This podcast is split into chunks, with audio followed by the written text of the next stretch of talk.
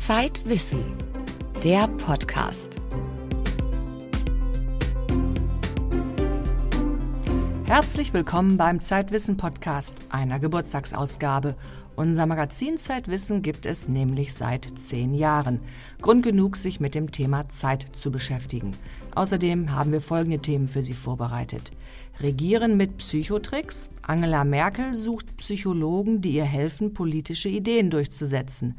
Wie das geht, hören Sie den Bericht von Max Rauner. Schreiben mit Robotern.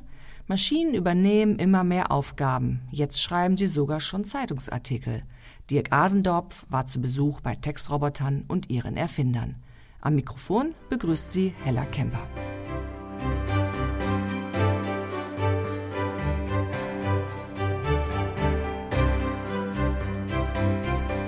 In der Redaktion von Zeitwissen sitzen sie noch nicht, die Schreibroboter, also Maschinen, die Texte schreiben. In den USA aber kommen die Roboterreporter schon zum Einsatz. Doch was können sie wirklich? Schreiben sie gute Texte? Könnten sie zu ernsten Konkurrenten der Journalisten werden? Unser Autor Dirk Asendorf hat sich darüber mit verschiedenen Forschern unterhalten. We've entered a world that we call the world of big data. Die Welt ist voller Daten. Wir verwandeln sie in schöne Texte. Mit diesem Werbeversprechen bietet Narrative Science seine Dienste an. Das 2010 in Chicago gegründete Unternehmen beliefert amerikanische Lokalzeitungen jeden Tag mit tausenden Artikeln über Schulsportveranstaltungen und versorgt Wirtschaftsinformationsdienste mit einer noch größeren Anzahl von Nachrichten aus der Geschäftswelt. Journalisten aus Fleisch und Blut werden dafür nicht gebraucht. Die Texte entstehen allein auf Grundlage detaillierter Statistiken. Im Sport sind das Spielberichte, die die Mannschaften selbst ins Internet stellen. In der Finanzwelt sind es Daten aus Börsen und Geschäftsberichten. Larry Adams leitet die Produktentwicklung bei Narrative Science. We have a very powerful data processing language that we've developed for our system. Wir haben eine sehr leistungsfähige Datenverarbeitungssprache für unser System entwickelt. Sie kann die Fakten aus all den Daten destillieren, die uns zur Verfügung gestellt werden. Dazu wählt sie die passende Erzählstruktur. Sie schreibt Tweets, Kurzmeldungen, Nachrichtentexte oder seitenlange Berichte. Und das System ist so schlau, die wichtigsten Gedanken an den Anfang zu setzen und Wiederholungen zu vermeiden. So erzeugen wir wirklich natürliche, informative und nützliche Texte.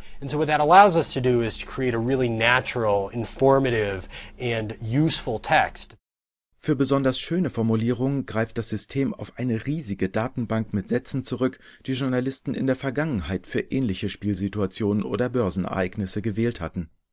Das Ergebnis ist überraschend lesbar und nicht von Berichten tatsächlicher Reporter zu unterscheiden. Noch einen Schritt weiter geht jetzt die Stuttgarter Firma Exea. Saim Alkan ist ihr Geschäftsführer. Wir arbeiten nicht mit Vorlagentexten, wo wir dann einfach irgendwie intelligent Lücken füllen, sondern wir generieren tatsächlich einen komplett neuen Text und sagen, okay, wir haben ein Regelwerk der Grammatik, wir haben einen ganzen Haufen Wörter in, in ihrer Grundform bei uns gespeichert. Und die Grammatikmaschine hat dann die Aufgabe, alle Flektionen, die notwendig sind in diesem Text, eigenständig zusammenzufügen, sodass tatsächlich ein flüssiger Satz entsteht, den man gut lesen kann und ähm, der auch keine grammatikalischen Fehler beinhaltet.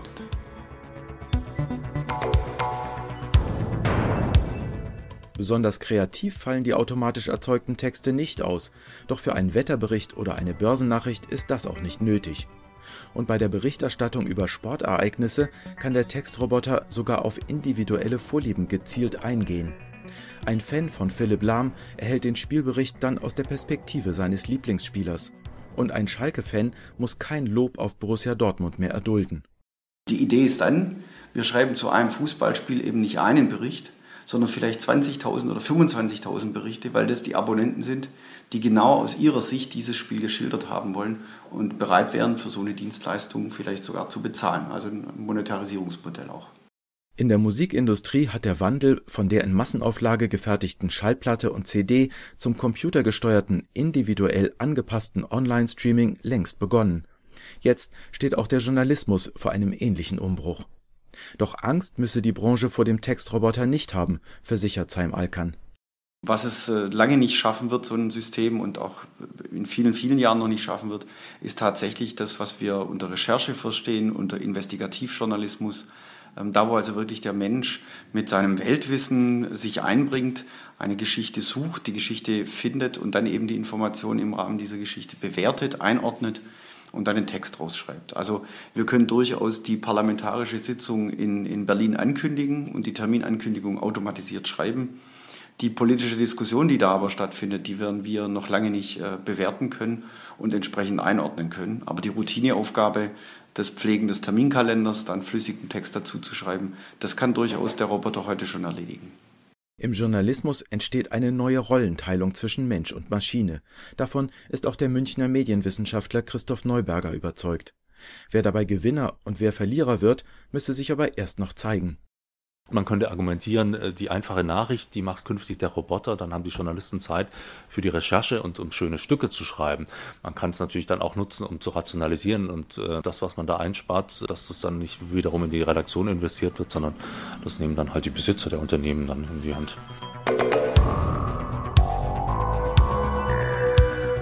Am Ende kommt es auf die Leser an. Lassen Sie sich mit simpel formulierten Allerweltsthemen zufriedenstellen, wird Kollege Roboter zum echten Konkurrenten in der Redaktionsstube. Verlangen Sie jedoch nach intelligent recherchierten Geschichten, die in kreativer Sprache und mit leichter Ironie erzählt werden, kommt als Autor auch in Zukunft nur ein Mensch in Frage. Das war Dirk Asendorf über Schreibroboter. Doch Maschinen können viel mehr als nur Texte schreiben. Darum hat sich unser Autor Nils Böing in der aktuellen Ausgabe von Zeitwissen direkt an die Maschinen gewandt und ihnen einen freundlichen Brief geschrieben.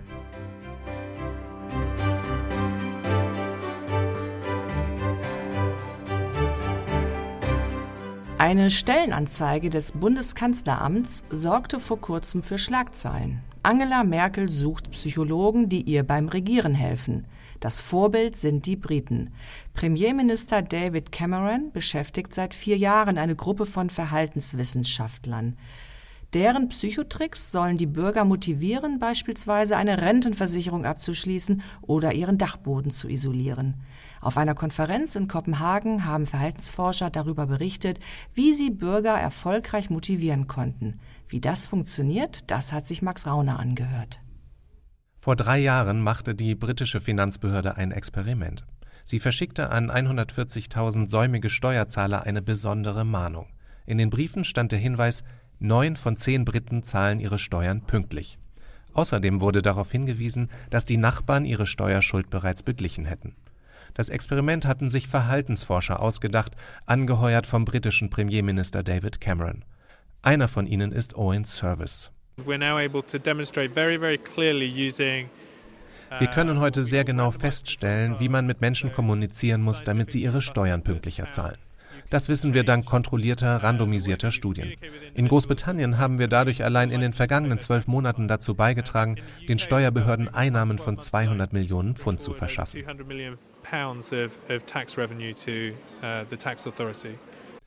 Owen Service gehört der sogenannten Nudge Unit an. Nudging ist Englisch für anstupsen. Es geht um eine neue Methode, Politik zu machen. Nicht mit Gesetzen, Steueranreizen oder Verboten, sondern mit psychologischen Tricks oder eben Anstupsern, die auf unterbewusste Verhaltensmuster zielen.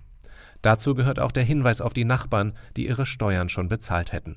Diese Methode nutzt aus, dass Menschen sich oft am Verhalten der Mehrheit orientieren. In einem anderen Feldversuch testen die Forscher, durch welche Anstupser die Bürger ihren Dachboden isolieren. Finanzielle Anreize waren erfolglos geblieben. Entscheidend war in diesem Fall, dass den Bürgern ein kostenloser Entrümpelungsdienst angeboten wurde. Solche Methoden sind in Großbritannien inzwischen weit verbreitet. Als das Behavioral Insights Team, wie die Nudge Unit offiziell heißt, im Jahr 2010 gegründet wurde, wurden wir sehr skeptisch beobachtet. Wir haben mit kleinen Studien in unterschiedlichen Themenfeldern angefangen. Heute arbeiten wir mit fast allen Ministerien zusammen. Fast jede Regierungsbehörde hat eine eigene Nudge-Unit. Wir machen uns jetzt an die großen Politikfelder. Zum Beispiel wollen wir die Bürger automatisch mit bestimmten Rentenversicherungen versorgen. Außerdem helfen wir Ländern weltweit, solche Ideen zu realisieren, zum Beispiel Singapur, Australien und auch europäischen Regierungen. Auch in Deutschland wird über Nudging diskutiert, seit das Kanzleramt drei Stellen für Verhaltensforscher ausgeschrieben hat. Kritiker bemängeln, dass der Staat die Bürger mit Methoden der Werbeindustrie manipulieren wolle. Dänische Nudging-Experten haben sich deshalb für einen anderen Weg entschieden. Sie machen ihre Experimente weitgehend unabhängig von der Regierung. In Kopenhagen zum Beispiel haben Verhaltensforscher untersucht, wie sich der Müll reduzieren lässt. Studenten verschenkten Bonbons an 1000 Fußgänger und suchten dann in den umliegenden Cafés, Papierkörben und auf der Straße nach dem weggeworfenen Bonbonpapier. Eine Woche später wiederholten sie den Versuch, diesmal jedoch hatten sie auf die Bürgersteige grüne Fußspuren gemalt, die zu den Mülleimern führten. Professor Pelle Hansen hat das Experiment geleitet. The result was quite beautiful because it was a 46% decrease in littering on the street. Das Ergebnis war wirklich beeindruckend, weil wir 46 Prozent weniger Müll auf der Straße fanden. Wenn man im öffentlichen Raum so etwas Sichtbares macht, hat das erstaunliche Effekte. Ein Effekt ist, dass man die Mülleimer besser erkennt, aber ein anderer ist, dass man denkt, wenn ich etwas stärker wahrnehme, dann tun das die anderen auch. Und das wiederum verstärkt die soziale Norm. Wenn man also Abfall in der Hand hat, dann denkt man, dass die anderen einen dabei beobachten, wie man diesen auf die Straße wirft und nicht in den Mülleimer.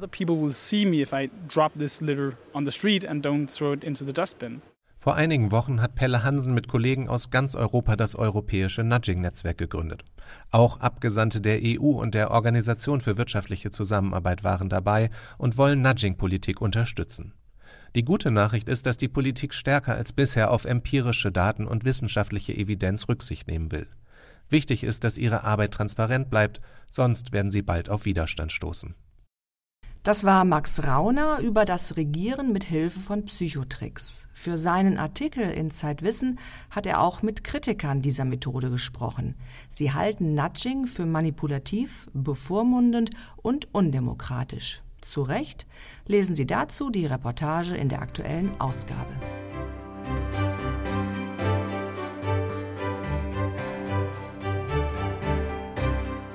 Unseren zehnten Geburtstag nehmen wir zum Anlass, mit einem unserer schärfsten Kritiker zu sprechen, mit Oliver Voss. Er arbeitet als Korrektor bei der Zeit und nimmt unsere Texte in die Mangel, zumindest was Grammatik, Zeichensetzung und Rechtschreibung angeht. Oliver, du quälst uns ziemlich oft, aber du selbst schreibst deinen Nachnamen falsch, Voss mit SZ. Aber da das O schnell gesprochen wird, müsstest du dich doch eigentlich mit SS schreiben. Ich bin natürlich so alt, dass ich zu Zeiten der alten Rechtschreibung geboren bin. Und damals schrieb man Voss tatsächlich regulär mit SZ. Und das steht jetzt so in meinem Pass und deswegen schreibe ich mich auch weiterhin so, obwohl natürlich sehr oft Post für mich kommt mit Doppel-S, weil das Computer oft nicht verstehen, was ein SZ ist. Das muss dich doch maßlos ärgern. Nein, nein, nein. Korrektoren dürfen sich nicht über jeden Fehler ärgern, sonst haben sie ein ganz unentspanntes Leben. Was macht denn so ein Korrektor überhaupt genau bei Zeitwissen? Er sucht eigentlich nur Fehler, muss man sagen, denn wir heißen ja Korrektoren bei der Zeit und nicht Schlussredakteure. Das heißt, wir dürfen am Wortlaut der Texte eigentlich überhaupt nichts ändern. Wir dürfen nur die Fehler rausmachen, die offensichtlich drin sind. Und was äh, sind da die häufigsten Fehler? Oh, jetzt überlege ich so lange, da merkt man, man kann es gar nicht sagen. Ich war eigentlich überrascht, dass alle Arten von Fehlern bei der Zeit äh, vorkommen. Ich habe vorher ähm, Werbetexte-Korrektur gelesen und äh, dachte, wenn ich zur Zeit komme, dann kriege ich Texte, da ist auf zwei Seiten mal ein kleiner Fehler drin. Und ähm, naja, es war eher andersrum. Nennen doch mal einen klassischen Fehler. Also klassischerweise haben wir wirklich oft noch Leute, die nach alter Rechtschreibung das SZ setzen. Das ist wirklich, das muss man immer im Hinterkopf haben. Wobei ich jetzt sagen muss, mit, mit dem Abstand von mittlerweile 16 Jahren, das hat sich natürlich gelegt, das war in den ersten Jahren extrem, aber wir haben immer noch viele Redakteure, wo man wirklich eigentlich vorher über den Text gehen kann und einmal alle SZ ersetzen kann durch Doppel-S an der Stelle, wo es nicht passt, weil die da sich einfach gar nicht umgestellt haben, was ich auch gut verstehen kann. Du hast ja den Konjunktiv immer besonders auf dem Kika. Wie kommt das? Ja, der Konjunktiv ist natürlich ein Problemkind für viele Redakteure. Wenn ich eine Aussage, einen Aussagesatz in, in, die indirekte Rede setze, dann setze ich den erstmal standardmäßig in den Konjunktiv 1. Er sagt, Doppelpunkt, ich laufe durch die Stadt, gebe ich wieder als, er sagt, er laufe durch die Stadt. Laufe, Konjunktiv 1. Wenn ich jetzt aber von mir spreche und sage, ich sage, ich laufe durch die Stadt, und gebe das in der Ich-Form wieder, dann wäre der Konjunktiv 1, ich laufe, zu verwechseln mit dem normalen Indikativ. Dann würde ich eigentlich sagen müssen, ich sage, ich laufe durch die Stadt, weil das aber nicht zu unterscheiden ist, ist der Konjunktiv oder Indikativ, tritt der Konjunktiv 2 ein und dann muss ich sagen, ich sage, ich liefe durch die Stadt. Um zu verdeutlichen, dass es halt indirekte Rede ist an der Stelle. Ist ja eigentlich gar nicht so kompliziert. Kannst, erinnerst du besonders lustige Fehler? Für einen Korrektor ist es immer schwer, über Fehler zu lachen, weil sie ihn natürlich ärgern, aber es gibt natürlich wirklich lustige Fehler. Wobei ich jetzt erstmal zu unserer Ehrenrettung dazu sagen muss, wann immer man Fehler sieht in der Zeit, sollte man davon ausgehen, dass der nach der Korrektur entstanden ist. Also wir finden sehr häufig Fehler im Blatt, die wir, als wir Korrektur gelesen haben, noch nicht sehen konnten, weil die einfach, weil dann Textstellen nachträglich geändert worden sind. Oder auch, weil manchmal, also um jetzt auf einen lustigen Fehler zu kommen, weil manchmal auch neue, ein neuer Textlauf entsteht, wenn noch eine Anzeige umgebaut wird oder ein Bild eingebaut wird, wird der ganze Text ähm, umgehoben. Plötzlich haben wir andere Trennungen und wir haben zum Beispiel bei der Zeit äh, mittlerweile ein, ein Virus-Trennprogramm, würde ich mal sagen. Manchmal schleicht sich dieses Trennprogramm ein, das heißt Hunspell, also auf Englisch äh, Hunnen buchstabieren. Und manchmal steckt das in Dateien drin und das ist offensichtlich ein Adobe-eigenes Trennprogramm, was fürchterlich schlecht Deutsch trennt. Das kann eigentlich nur Englisch und trennt dann an, an wirklich an schlimmen Stellen die Wörter. Wir hatten jetzt einen klassischen äh, Fall davon. Wir hatten einen Artikel auf der Fußballseite.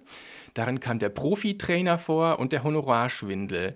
Und als dann dieses Hansbild drüber gelaufen war, stand da am Ende der Profitreiner statt der Profitrainer und noch schlimmer der Honorarschwindel. Also nicht die, sondern der Honorarschwindel, aber es klang dann wie die Honorarschwindel. Woraufhin wir natürlich sehr belustigte Leserbriefe bekommen haben und ähm, ja, das sind so die Fehler, die man dann wirklich erinnert nachher. Was hältst du von Autokorrekturprogrammen? Ist für uns eine große Hilfe tatsächlich. Bis jetzt habe ich nicht Angst, dass sie uns eines Tages ersetzen kann, weil ich doch das Gefühl habe, zumindest bei Texten in der Zeit oder in Zeitwissen, Programm versteht ja nicht, was da steht. Und es gibt so oft äh, knifflige Fälle, wo man drüber nachdenkt, selbst als Mensch, ist es denn jetzt so gemeint oder so? Und das wird nie ein Trendprogramm, äh, ein Rechtschreibprogramm erledigen können, eine Rechtschreibprüfung. Hoffe ich. Und was war dein letzter Fehler? Oh, mein letzter Fehler, den weiß ich wahrscheinlich gar nicht, weil im Prinzip jede Woche, wenn die Zeit erscheint, bestimmt was drinsteht, äh, ein Fehler, den ich wahrscheinlich übersehen habe. Das Schlimmste ist natürlich für einen Korrektor, wenn man einen Fehler erzeugt hat. Ähm, das ist ja die Höchststrafe. Und mir ist halt eine schlimme Geschichte mal passiert, die ich immer, die, an die ich mich erinnere, mein schlimmster Fehler dass ich wirklich äh, Thomas de Maizière, dem damaligen Verteidigungsminister, äh, das E aus seinem Namen genommen habe. Denn ich habe seinen Text gesehen auf der Seite, also ich habe einen anderen Text auf der Seite gelesen und sah plötzlich, dass in einem anderen Text, den er geschrieben hatte, also ein Beitrag von ihm zu einem moralischen Problem über, ich weiß nicht, ob über Drohnen, da war in seinem Namen dick in der Autozeile der Akzent falsch rumgesetzt bei Messier und in der Bildunterschrift stand da völlig ohne Akzent, das Messier. Da dachte ich, oh, das muss ich aber schnell noch ändern. Bin in den Text gegangen, obwohl er eigentlich schon lange durchs Korrektorat durch war. Ähm, dachte, ich hätte dann die beiden Akzente richtig gemacht, habe das abgespeichert, sehr schnell, weil der Text belichtet werden sollte. Und am nächsten Tag in der Zeitung sah ich plötzlich, dass an einer Stelle das E fehlte. Ich kann mir das nur so erklären, dass ich einen Kurzbefehl genutzt habe, der dann, also Apfel Z habe ich bestimmt benutzt, was dann auslöst, den letzten, die letzte Eingabe rückgängig machen, sodass ich mein schön korrigiertes Thomas de Maizière, das E mit dem richtigen Akzent, im letzten Moment gelöscht habe und in der Zeit stand dann Thomas de Maizière. Wir haben dann sofort im Ministerium angerufen, also die Redakteurin oder Mails geschickt an seine Sekretärin und kriegten sofort nette, beruhigende Antworten und ja, nach einem halben Tag Angst war das dann ausgestanden, der Fehler. Danke für das Gespräch, Oliver. Wer mehr Besserwissereien von Oliver Voss nachlesen möchte, kann das in seiner Kolumne tun, die auf Zeitmagazin online steht und Fehler lesen heißt.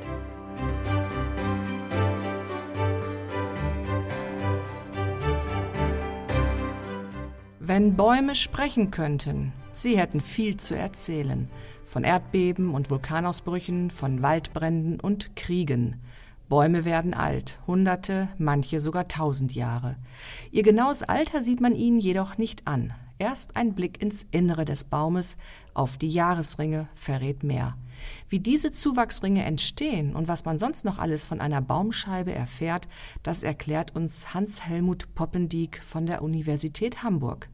Rike Uhlenkamp hat sich mit dem Botaniker an einem der ältesten Bäume Hamburgs getroffen. Mm, der Baum hat einen großen Hohlraum innen. Draußen ist er groß und hat hocklige Stellen. Ich würde sagen, der ist 50 bis 60 Jahre alt. Weiß ich nicht, ein, zwei, 300 Jahre würde ich ihm schon geben. Er ist sehr, sehr dick. Also er sieht wirklich sehr alt aus und ist auch schon sehr groß. Ich schätze mal, der ist so 250 Jahre alt? Ich habe mal gehört, dass es mit die älteste Eiche in Hamburg sein soll. Und ich glaube, dass sie so 400, 450 Jahre alt ist. Ich glaube, der Baum ist 1000 Jahre alt. Die knorrige Stieleiche steht mitten im Jenischpark im Hamburger Westen. Wie alt sie in Wirklichkeit ist, weiß keiner so genau. Durch einen Blitzschlag fehlt dem Baum sein Inneres. Die Jahresringe, die sonst das Alter von Bäumen verraten, sind für immer verloren. Der Botaniker Hans-Helmut Poppendiek schätzt das Alter der Eiche auf 400 bis 500 Jahre. Doch auch für ihn ist die Altersbestimmung ohne Jahresringe eine Herausforderung. Es ist äh, relativ schwierig, das Alter der Bäume zu schätzen. Äh, denn das ist ein großer Unterschied, wenn ein Baum frei aufgewachsen ist oder wenn er im Wald aufgewachsen ist. Wenn er im Wald dann, äh, aufwächst, dann äh, hat er die Konkurrenz der anderen Bäume, hungert sich durch Lichtmangel hoch, macht schöne, gerade, schlanke Stämme. Ähm, während äh, die Bäume, die im Freistand aufgewachsen sind, von vornherein äh, eine breitere Krone bilden. Äh, die haben sich äh, weit ausbreiten können und die haben natürlich dann eine ganz andere Holzstruktur. Jeder Baum hat ebenso wie jeder Mensch seine eigene Lebensgeschichte. Doch eines haben sie alle gemeinsam. Schicht für Schicht legen sich jedes Jahr neue Ringe um den Baum. Für die Anlegung der Jahresringe gibt es letztlich zwei Gründe. Das eine ist, äh, der Baum braucht äh, neue Leitungsbahnen, um die äh, sich entfaltenden Blätter und Zweige mit Wasser und Nährstoffen zu versorgen. Diese Leitungsbahnen sind nur ein paar Jahre funktionsfähig, müssen also jedes Jahr neu angelegt werden. Und zum Zweiten äh, dient das Holz der Stabilisierung des Baumes. Der Aufbau des Holzkörpers äh, dient eben dazu, das Holzgerüst des Baumes und seine Standfestigkeit zu sichern. Das neue Holzgewebe wächst dabei Ring für Ring nach außen weiter. Jeden Frühling wird das hellere Frühholz angelegt. Dessen Holzzellen haben dünne Wände und ein großes Volumen. So wird das Wasser schnell in die austreibenden Blätter geleitet. Dunkler erscheint hingegen das Spätholz, das im Sommer wächst und dickere Holzzellen besitzt. Dunkel und hell. Dieses Wechselspiel ergibt die typische Ringstruktur des Holzes. Und an ihr kann man weit mehr als nur das Alter ablesen. Bäume sind Chronisten der Zeit. Äh, wenn es zum Beispiel ein äh, gutes, warmes Jahr war mit äh, relativ guter Wasserversorgung, dann äh, können äh, weite Jahresringe gebildet werden, weil der äh, Assimilatanteil, also was, was der Baum im Laufe des äh, Jahres erwirtschaftet, ist, relativ hoch ist. Ähm, wenn die äh, Jahre schlechter sind, wenn es kühl ist, äh, vielleicht auch wenn es äh, zu nass ist ähm, oder zu trocken ist, dann sind die Jahresringe dünner und äh, man hat dann so eine Aufzeichnung über die Witterungsverhältnisse der verschiedenen Jahre. Auch äh, katastrophale Ereignisse im Leben des Baumes, beispielsweise ein Blitzschlag, der wieder überwallt worden ist oder ein Astabwurf oder sowas, das kann man dann auch in dem äh, Stammquerschnitt sehen und nachverfolgen. Bäume dokumentieren Klima- und Umweltveränderungen. Die Dendrochronologie versucht dieses Archiv zu entschlüsseln. Im Holz europäischer Bäume fanden Forscher sogar Spuren eines Vulkanausbruchs in Indonesien aus dem 19. Jahrhundert. Mit ihren Jahresringkalendern können sie tausende von Jahren in die Vergangenheit schauen. Das hilft nicht nur den Klimaforschern. Holzmöbel, Musikinstrumente und ganze Häuser können mit Hilfe der Jahresringe genau datiert werden. Ein Baum vergisst nicht. Seine Jahresringe zeugen von jedem Jahr. Diese Datenspeicher macht der US-amerikanische Künstler Brian Nash Gill mit seinen berühmten Baumscheibendrucken sichtbar. Einige seiner Woodprints zeigen wir auf dem Titel der aktuellen Ausgabe von Zeitwissen und in einer langen Bildstrecke. Das war der Podcast aus der Zeitwissen-Redaktion. Mehr zu den vorgestellten Themen erfahren Sie im aktuellen Heft. Außerdem können Sie dort lesen, wie Sie richtig Urlaub machen und ob Sie in zehn Jahren ein anderer Mensch werden können. Am Mikrofon verabschiedet sich Hella Kemper.